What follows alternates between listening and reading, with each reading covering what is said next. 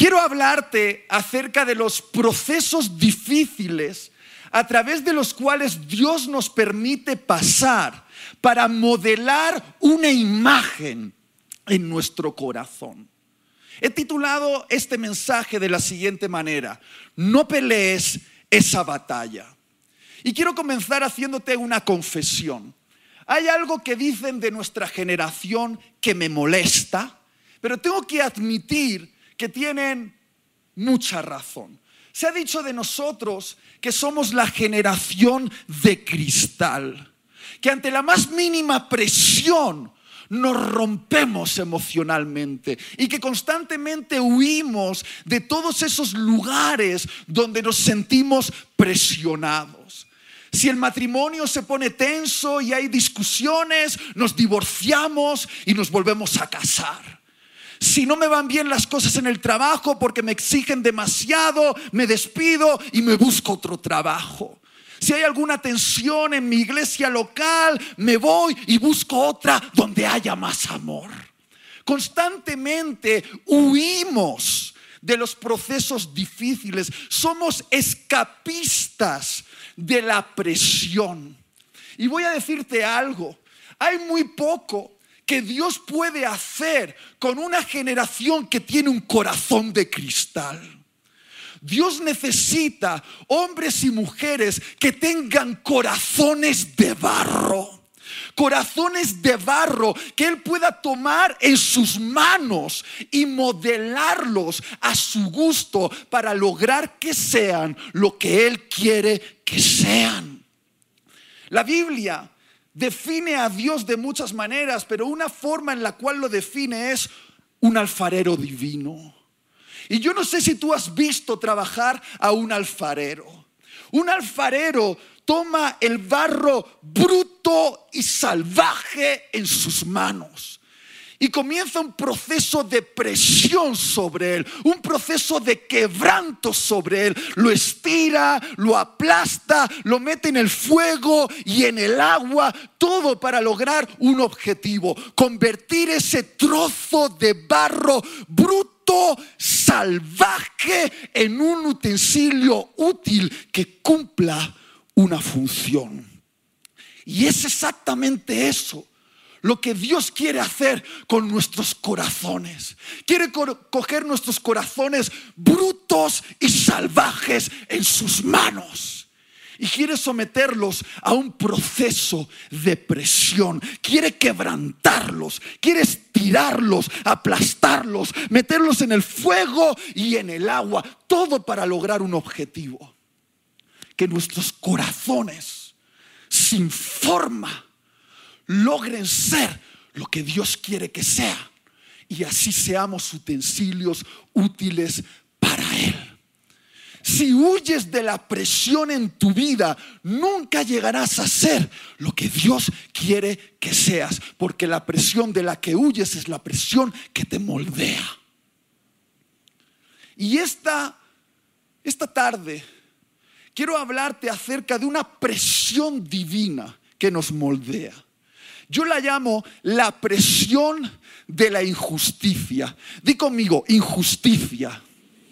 Más fuerte, injusticia. Yo he tenido la oportunidad de sentarme con muchos hombres y mujeres de Dios a comer. Hombres como Andrés. Y siempre me gusta escuchar sus historias y tienen historias diferentes, pero me he dado cuenta de que todos ellos tienen un capítulo común en su historia. Y es que todos ellos experimentaron injusticias. Y todos ellos tuvieron que aprender a responder correctamente ante las injusticias que venían por parte de alguien de su círculo social más cercano. Todos, absolutamente todos los hombres en los que yo veo la imagen de Dios, el diseño divino, fueron tratados bajo la presión de la injusticia. Y si tú quieres llegar a ser lo que Dios quiere que seas, la pregunta no es si experimentarás injusticias o no. Las experimentarás. La pregunta es, ¿cómo responderás ante esas injusticias? Porque es nuestra respuesta a la injusticia lo que va a formar nuestro corazón a la imagen de Dios o lo va a deformar a la imagen de Satanás. Y este día quiero hablarte de un hombre del cual Dios dijo algo. Algo que no dijo de muchos hombres. Dios dijo de este hombre que era un hombre que tenía un corazón conforme al corazón de Dios. Y cuando uno escucha esas palabras dice, ¡ay! ¡Qué poético! Un hombre conforme al corazón de Dios. Pero querido, querida, esa definición deja de ser poética cuando uno se da cuenta la manera en la cual Dios da forma a los corazones de sus hombres. Los somete bajo presión. Y Dios tomó a un pastorcillo llamado David y bajo presión lo convirtió en un rey conforme al corazón de Dios. Y quiero hablarte acerca de una de esas presiones que tenía nombre propio. Se llamaba Saúl. Acompáñame a Primera de Samuel, capítulo 18, versículo 6. Aconteció que cuando volvían ellos, cuando David volvió de matar al filisteo, salieron las mujeres de todas las ciudades de Israel cantando y danzando. Parecían colombianas, fíjate. Para recibir al rey Saúl, con panderos, con cánticos de alegría y con instrumentos de música. Y cantaban las mujeres que danzaban y decían, Saúl hirió a sus miles y David a sus diez miles. Y se enojó Saúl en gran manera y le desagradó este dicho y dijo, a David dieron diez miles y a mí tan solo miles. No le falta más que el reino. Y desde aquel día, Saúl no miró con buenos ojos a David. Aconteció al otro día que un espíritu malo de parte de Dios tomó a Saúl y él desvariaba en medio de la casa. Presta atención a esto. David tocaba con su mano el arpa como los otros días y tenía Saúl la lanza en la mano. Y arrojó Saúl la lanza diciendo, enclavaré a David a la pared, pero David lo evadió dos veces. Por favor, préstame toda la atención que te sea posible en los próximos minutos. Dios modeló el corazón de David bajo presión. Lo que este día vamos a llamar la presión de la injusticia. Dios le había prometido a David que él sería el próximo rey de Israel que llevaría la corona sobre su cabeza, que se sentaría sobre el trono real. Pero la primera vez que Dios llevó a David al palacio, no lo llevó para reinar, lo llevó para servir a un rey tirano, un loco. Así me ha salido como voz de Andrés, un loco un esquizofrénico emocional, una persona que le hizo la vida imposible de mil maneras diferentes y creativas a David, un rey llamado Saúl, que lo difamó, le preparó trampas, hizo conspiraciones en su contra, en algunos momentos parecía que lo promocionaba, pero quería matarlo, era tan loco, tan loco, tan loco que un día le decía, te amo, y al otro día decía, te quiero matar. Un esquizofrénico emocional que le hizo la vida imposible durante años a David. David oró, David lloró. David clamó, Dios, quítamelo, quítamelo, quítamelo. Y durante años, Dios no hizo Nada. Nada. Nada para evitar que David fuese golpeado por ese rey loco llamado Saúl. ¿Por qué? Porque ese fue el taller de modelado divino para el corazón de David. Lo que estoy intentando decir es que Saúl fue el taller de Dios para modelar el corazón de David. Lo que estoy intentando decir es que no hubiésemos tenido un David conforme al corazón de Dios si no hubiésemos tenido un Saúl que le hizo la vida imposible de mil maneras diferentes.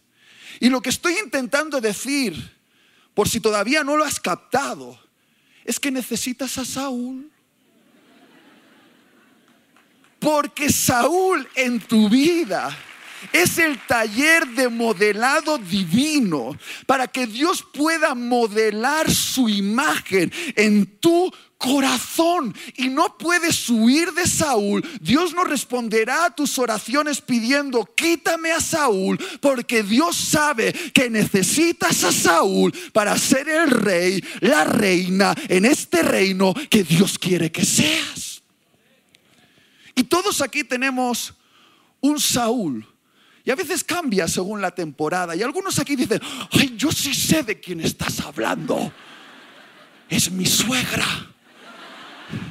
Pero si todavía no eres capaz de identificar quién es el Saúl en tu vida, déjame definírtelo. Tu Saúl representa una persona cercana en tu vida que te trata injustamente. Tu Saúl es una persona que consciente o inconscientemente te causa dolor y no puedes sacarla de tu vida porque forma parte de ella. Tu Saúl es una persona que está tan cerca, tan cerca, tan cerca de ti, que forma parte de tu círculo familiar, eclesial, laboral, que está tan cerca de ti que podría clavarte una lanza en el pecho y si te despistas, una lanza en la espalda. Tú, Saúl, es lo que yo llamo un enemigo íntimo. ¿A cuántos de los que están aquí les gusta tener amigos íntimos? Levanta la mano. Se suele decir que quien tiene un amigo tiene un tesoro. Pero cuando Dios quiere regalarte algo valioso, cuando Dios quiere promocionarte en el reino, cuando Dios quiere hacer que tengas un incremento en tu carácter, lo que Dios te regala es un enemigo. Un enemigo es un regalo de Dios. Por esa razón, deberías amar a tus enemigos. La cuestión es, no si tendrás o no tendrás un Saúl, porque lo tienes y lo tendrás. La cuestión es cómo responderás ante las injusticias de ese Saúl. Porque es tu respuesta a sus injusticias lo que va a determinar tu destino. Va a modelar tu corazón según el diseño de Dios o lo va a deformar según el diseño de Satanás. Y quiero que veas la manera en la cual David nos enseña a responder a nuestros Saúles. ¿Estás listo? Ay, ¿qué sabrá David de las injusticias que yo vivo? Él tenía un máster en injusticia. Su vida era como una telenovela colombiana. Cuenta la historia que un día David estaba en el palacio real tocando el arpa para Saúl. Porque David no solo era un guerrero en el ejército del rey, era su músico privado. Tocaba el arpa para él, porque aquel rey estaba atormentado en su mente. La Biblia dice que Saúl era atacado por demonios que venían sobre él y le hacían entrar en ciclos de depresión, ansiedad y neurosis. Y cada vez que David tocaba el arpa, cada vez, que, cada vez que David tocaba el arpa para él, es como que ese rey loco lograba tener un poquito de paz.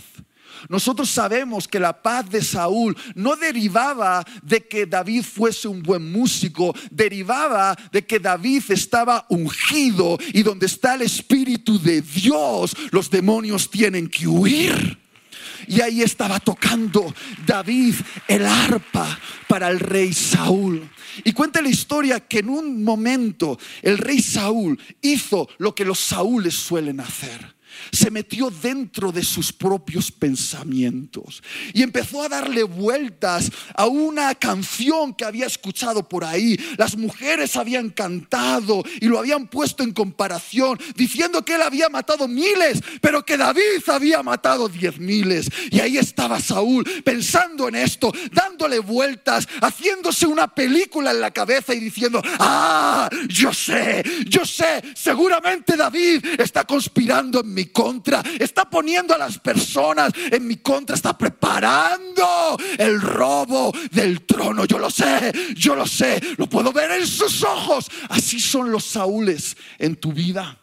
No puedes hablar con ellos, no puedes razonar con ellos, porque ellos se montan una película acerca de ti en sus mentes y se la creen. Tienen todos sus argumentos ahí dentro. Por eso no puedes argumentar con ellos, porque están ensimismados, están metidos en sus propias historias. Y ahí estaba Saúl diciendo, ah, este David, este David viene en mi contra y dice que como un perro rabioso agarró una lanza, le apuntó al pecho a David y se la lanzó. Y yo siempre me imagino esta escena como en una película.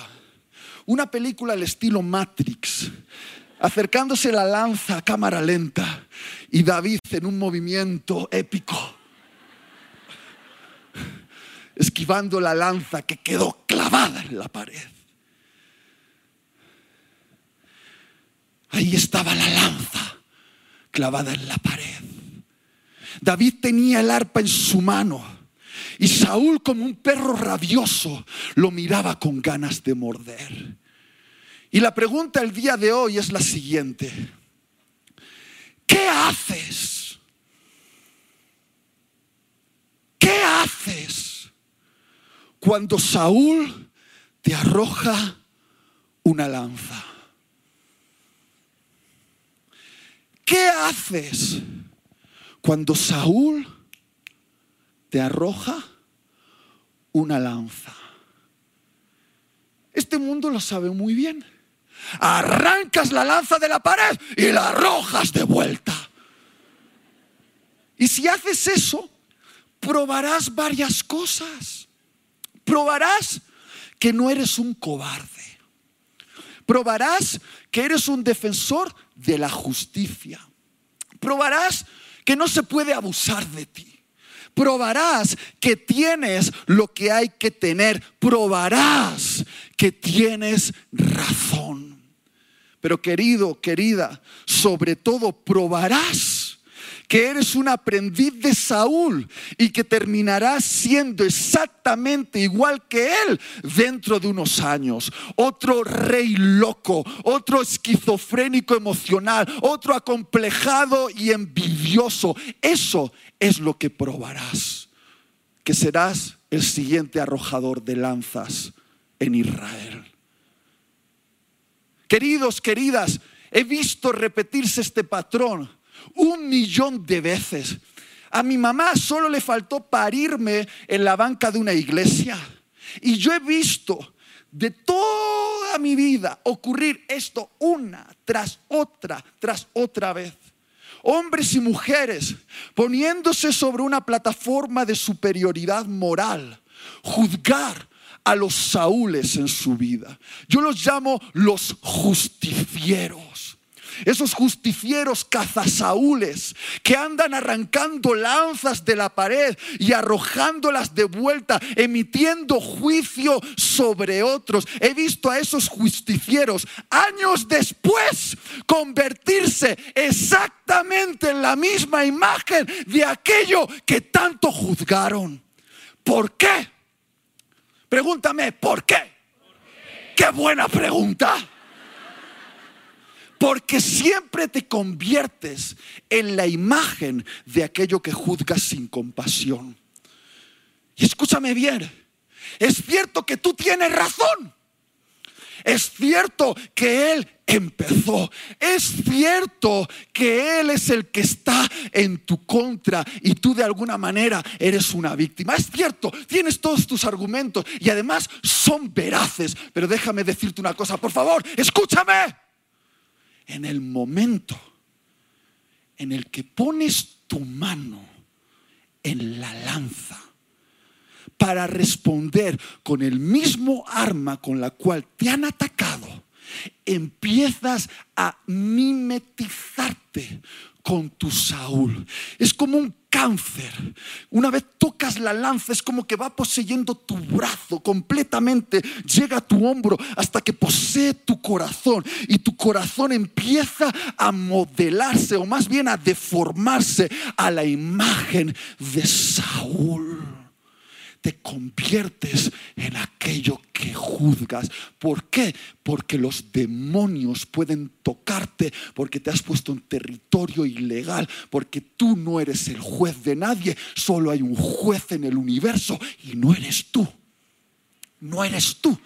Y cuando te pones, cuando te pones en territorio ilegal, estás expuesto a los demonios.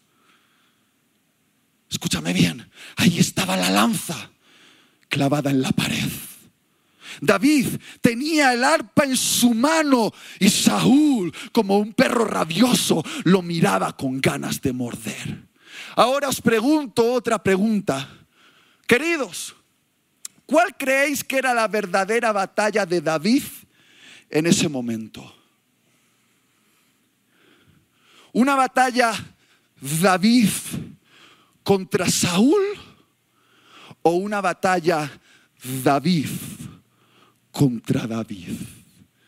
Estamos observando en esta escena una batalla externa o estamos observando en esta escena una batalla interna.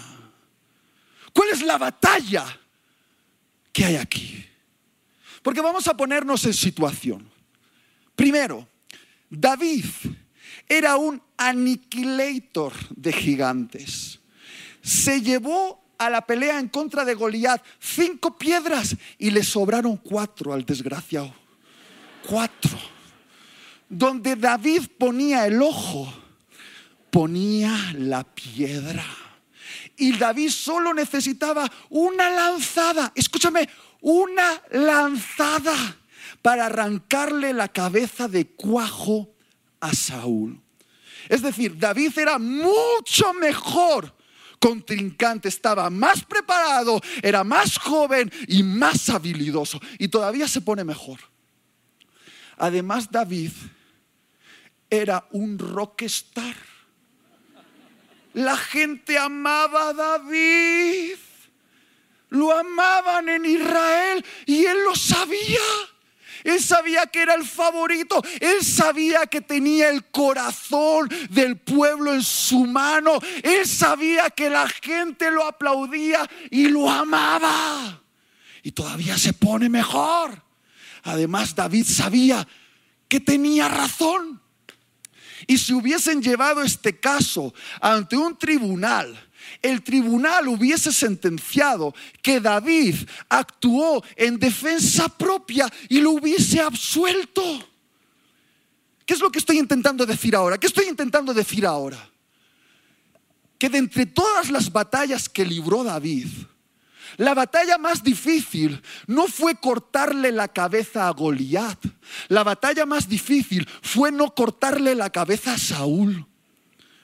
La batalla más difícil fue renunciar a su instinto de autopreservación y venganza. La batalla más difícil para David fue no arrancar esa lanza de la pared. Queridos, queridas, David ya había probado delante de Dios muchas veces y de muchas maneras su capacidad para ganar las batallas fuera de Él. Pero en ese momento, en esa habitación, con esa circunstancia, Dios estaba probando si David era capaz de vencer la batalla dentro de él. No es una batalla externa, es una batalla interna. ¿Por qué? Porque ningún Saúl puede matar lo que Dios ha ungido. Ningún Saúl puede matar lo que Dios ha ungido. ¿Sabes quién puede matar la unción en ti? ¿Sabes quién la puede matar? Tú mismo. Porque seamos claros, seamos claros. Si David hubiese arrancado la lanza de la pared y la hubiese arrojado de vuelta, al día siguiente hubiese habido un nuevo rey sentado en el trono de Israel. Pero queridos, queridas, no un rey conforme al corazón de Dios, sino un rey según el modelo de Saúl. Otro tirano, otro loco, otro arrojador de lanzas. Se dice muchas veces que Dios está construyendo un reino. No, Él ya lo tiene. Él no está construyendo un reino. Él ya lo tiene. Lo que Dios está construyendo son reyes y reinas. Eso es lo que Dios está construyendo. Él ya tiene un reino. Lo que le falta son reyes y reinas según el modelo de su corazón.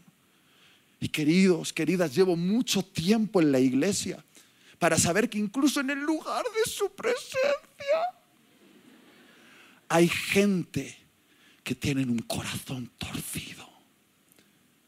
No es que sean malos en sí mismos, pero se la han pasado peleando las batallas equivocadas. Han pensado que su batalla era externa y han empezado a arrojar lanzas en contra de otros para lograr posiciones, para lograr promoción, para estar más cerca de los pastores o para lograr un poquito más de poder, un poquito más de influencia. Ah, se han puesto a pelear batallas contra otros fuera de ellos y sin darse cuenta estaban peleando la batalla equivocada y la batalla más importante, la batalla del corazón, la estaban perdiendo.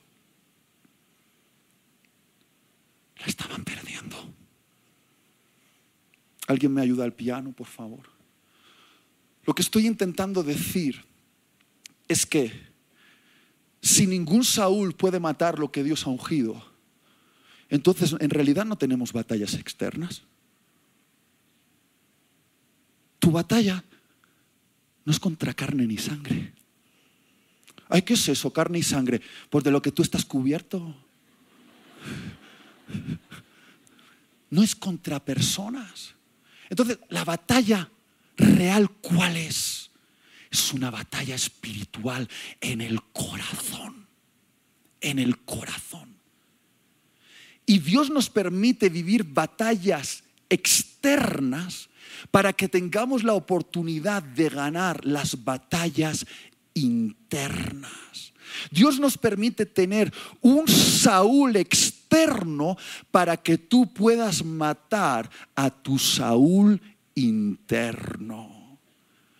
Y ahora dices, ¿qué, qué está diciendo? Pues algo que no te va a gustar, pero me da igual. Yo no soy un coach motivacional, soy un predicador. Y tengo que decirte lo que la Biblia dice. La Biblia dice que David, al igual que todos nosotros, tenía un Saúl incubándose en sus entrañas. La Biblia lo llama la carne. La Biblia lo llama el viejo hombre o la vieja mujer. La Biblia lo llama el yo o el ego. A mí me gusta llamarlo la bestia. A mí me gusta llamarlo la bruja, no tú la de atrás.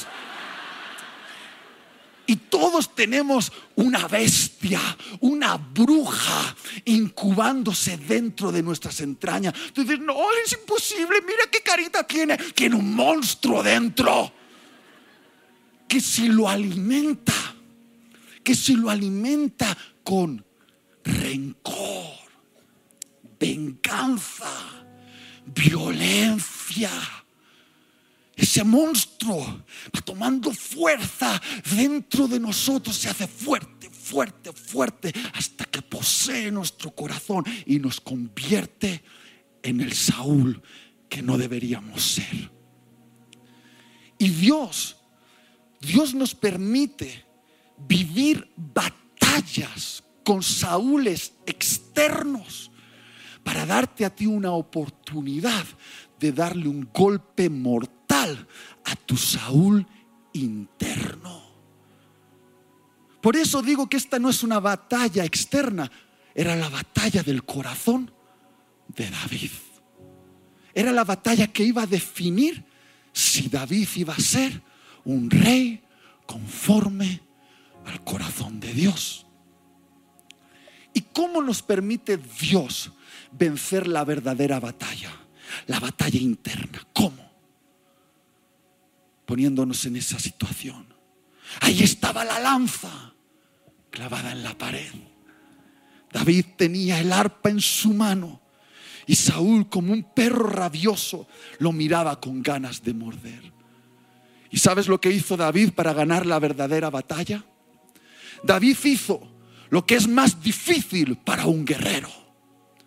David hizo lo que es más difícil para un hombre acostumbrado a ganar. David hizo lo que es más difícil para un hombre que sabe que tiene la razón.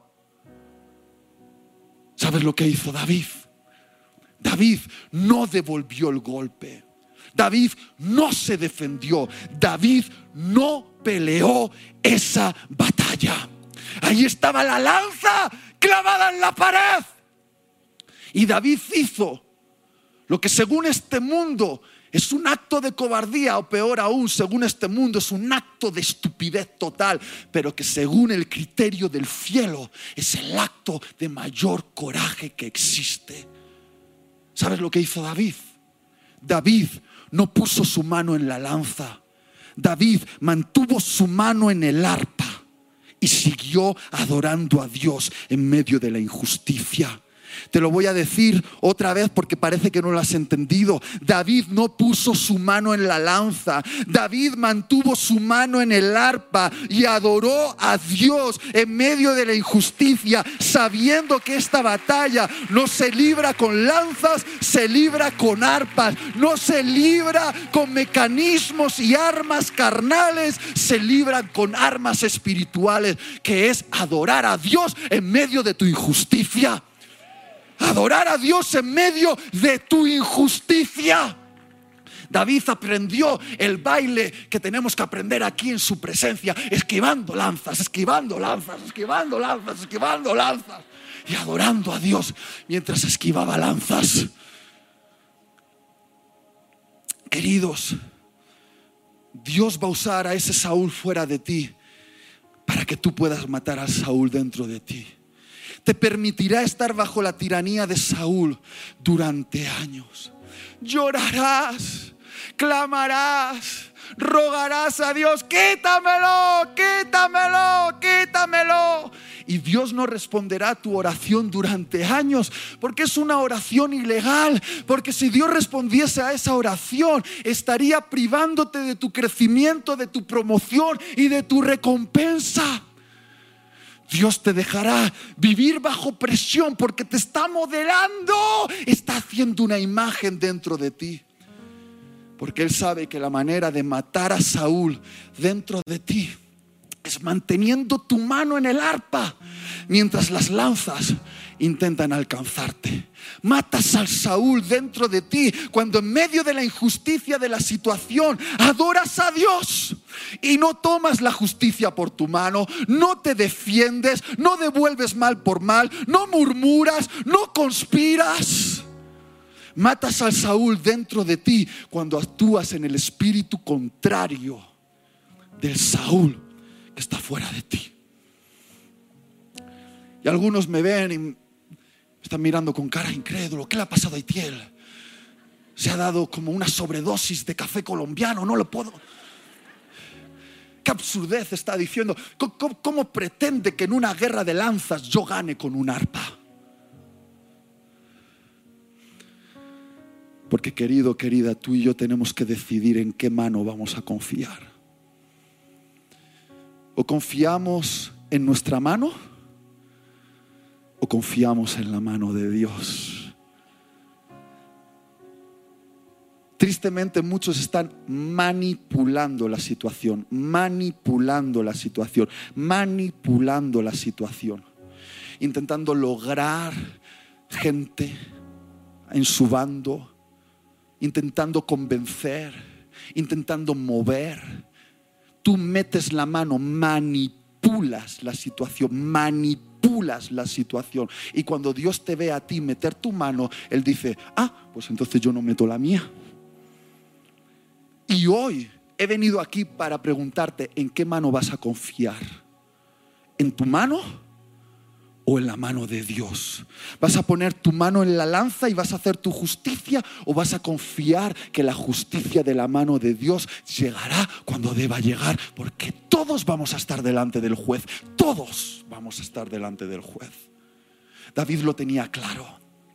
David confió en esa mano, esa mano que lo sacó de entre las ovejas y lo puso frente a al profeta.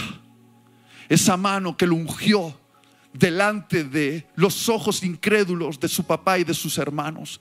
Esa mano que cerró la boca del oso y el león en sus batallas privadas. Esa mano, la mano que tomó la piedra de la onda y la llevó a la cabeza de Goliat. Esa mano, la mano de Dios la mano de Dios que siempre había estado sobre David. La mano de Dios sobre David. Esa fue la mano en la cual David confió toda su vida. Toda su vida.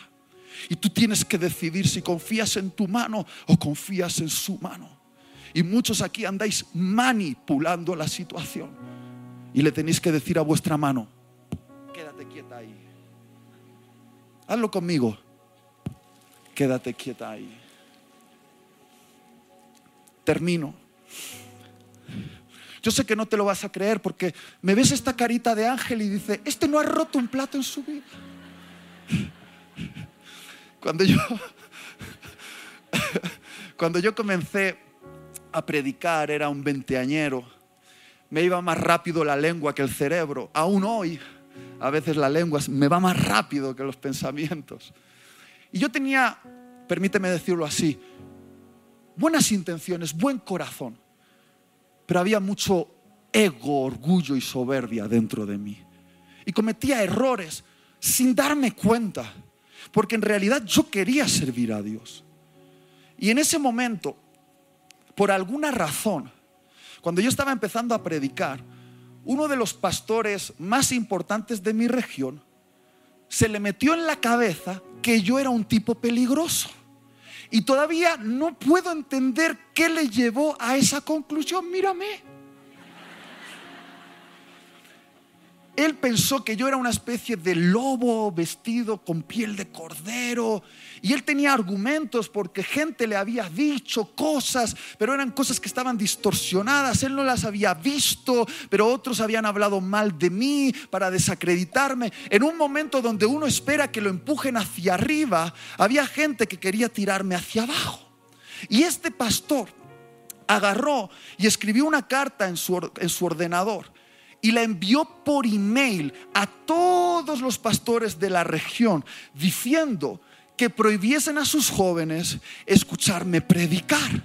Era una carta llena de argumentos torcidos, exageraciones y mentiras. Y esa carta, como Dios tiene mucho humor, porque Dios se lo pasa bien, de verdad Dios está en el trono y Dios se lo pasa bien. Logró Dios hacer que esa carta me llegase a mí. Y yo la leí. Y cuando la leí, la bestia que tengo dentro empezó a salivar. Y dije, te vas a enterar. No sabes con quién te está metiendo. Yo soy predicador. Yo manejo el arte de las palabras. ¿Quieres jugar a lanzar lanzas? Yo te las voy a lanzar bien afiladas. Y me senté frente a mi ordenador a escribir una carta réplica. Una carta, una carta.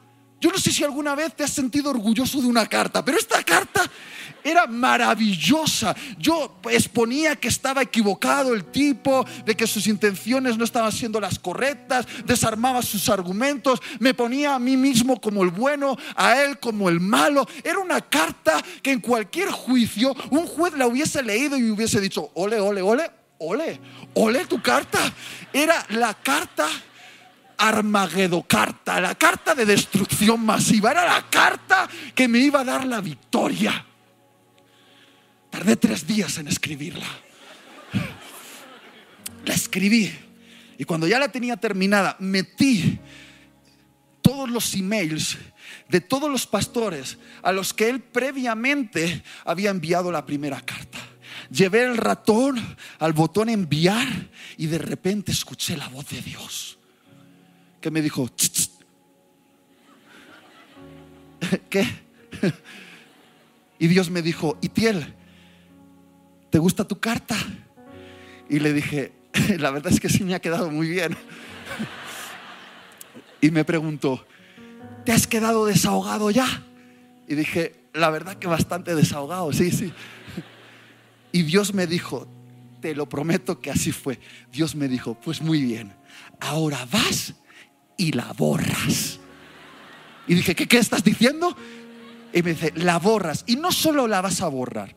Me dice, vas a escribir un email de agradecimiento al pastor que te difamó porque yo le estoy usando a él para tratar algunas cosas en tu corazón. Porque es cierto que ha dicho mentiras, pero hay algunas verdades que sí ha dicho y esas las quiero tratar en tu corazón y le vas a dar las gracias por ser un catalizador de tu propósito. Y yo le dije, no te pases. Ahora, Andrés, no me voy a hacer el héroe. Guardé esa carta en borradores durante un mes. Y durante un mes peleé mi batalla interna. Una batalla bien difícil. Gracias a Dios no envié ese email, porque si lo hubiese enviado, tú no me conocerías. Yo no estaría aquí. Entonces, qué exagerado, Itiel, tampoco fue para tanto. Sí, sí, sí era para tanto. Lo que estaba en juego no era ganar un argumento, lo que estaba en juego era mi corazón. Y si yo hubiese enviado esa carta, no hubiese habido el Itiel que hoy conoces, no hubiese habido el Itiel que hoy conoces, porque era una prueba, era una prueba divina para mi corazón. Dios quería probar si yo podía acompañarle a la cruz. Ponme la imagen de la cruz. Porque sabéis quién también recibió un lanzazo. ¿Sabéis a quién le lanzaron? Pero no esquivó el golpe. Jesús. Tu Jesús y mi Jesús. Él en esa cruz, siendo el más poderoso, porque nosotros sabemos que un simple susurro de Jesús hubiese sido suficiente para que millares y millares y millares de ángeles hubiesen venido a aniquilar a sus enemigos. Él se mantuvo callado y aceptó la lanza, que por cierto, ¿sabes quién la empuñaba? Tú y yo. Y al dejarse atravesar por la lanza de la injusticia que tú y yo le clavamos en aquel pecho, de aquella herida nació la iglesia y convirtió a sus enemigos, a ti y a mí, en sus amigos. Porque ese es el poder que vence el infierno. No responder con lanzas sino adorar a Dios en nuestras cruces. Ah, por cierto, Andrés, no te he dicho que ahora ese pastor que me difamó, el desgraciado es mi amigo. Me invita a predicar a su iglesia y a sus eventos.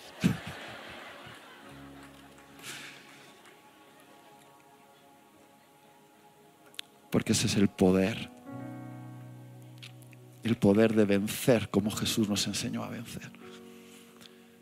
Es un poder tan grande que hasta puede cambiar el corazón de nuestros enemigos y convertirlos en nuestros hermanos. Yo sé que es una locura esto. Sé que lo piensas y dices, no tiene sentido, pero lo tiene. Y quiero invitarte a ponerte de pie.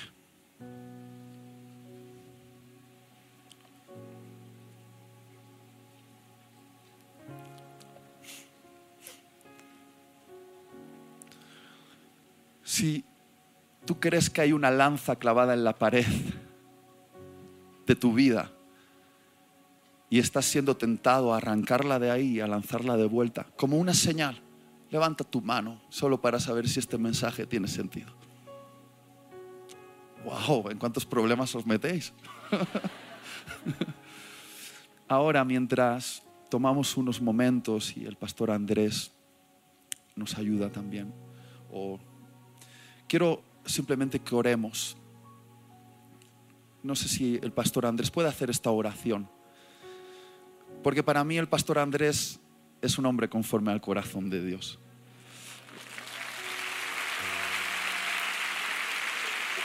Un hombre que tendría poder para destruir a todos sus Saúles, pero que ha aprendido el camino de adorar a Dios en medio de la injusticia. Y por eso me gustaría que pudieses orar por todos aquellos que hoy tienen que decidir adorar y no lanzar.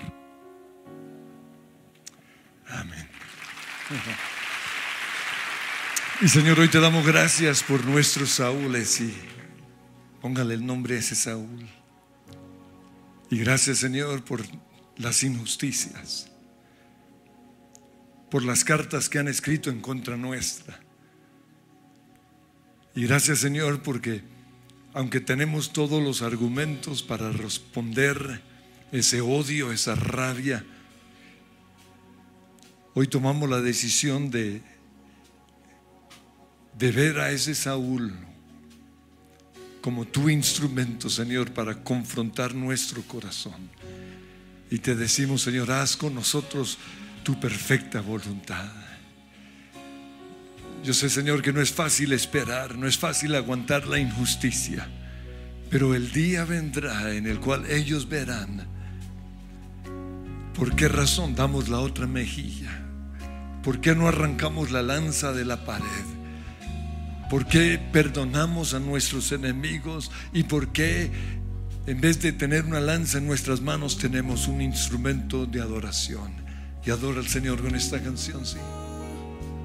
Porque yo creo que en ti todo, todo va a estar bien. Vivo bailando, yo sigo cantando, espero confiando y pensando en ti. Y porque yo creo que en ti todo, todo va a estar bien. Vivo bailando, yo sigo cantando, espero confiando quiero invitar a los que nos acompañan por primera vez y por favor permanecen de pie. Bienvenidos, bienvenidos, bienvenidos. Queremos orar por ustedes. Bienvenidos. Quédense allí un segundo. Señor, bendíceles. Muéstrales que tú recibiste esa lanza que han levantado en contra de ellos. Que tú recibiste el castigo que merecíamos nosotros. Y que la salvación es un regalo, pero que tenemos que recibirla. Y quiero guiarles en esta oración para que lo reciban todos. Oramos con ustedes. Digan, Señor Jesús, gracias por la cruz, por tomar mi lugar y recibir mi castigo. Toda la injusticia cayó sobre ti, mis enfermedades y mis dolores. Recibo por la fe ese regalo, confesando a Jesús como mi Señor y Salvador.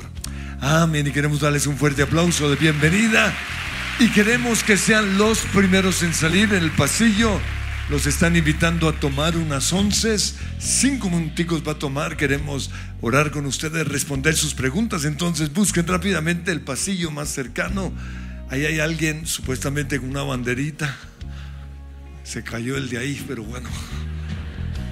Los demás levanten sus manos. No sé si hay libros, se me olvidó si había libros, porque hay un libro de Itier, ¿no es cierto? ¿Cómo se llama? Incendiario. Entonces, si hay, allí está afuera. Y porque yo creo, Porque yo creo que en ti todo, todo va a estar bien. Yo vivo bailando, yo sigo cantando, espero confiando y pensando en ti. Aunque se acerque la duda, yo pienso en ti.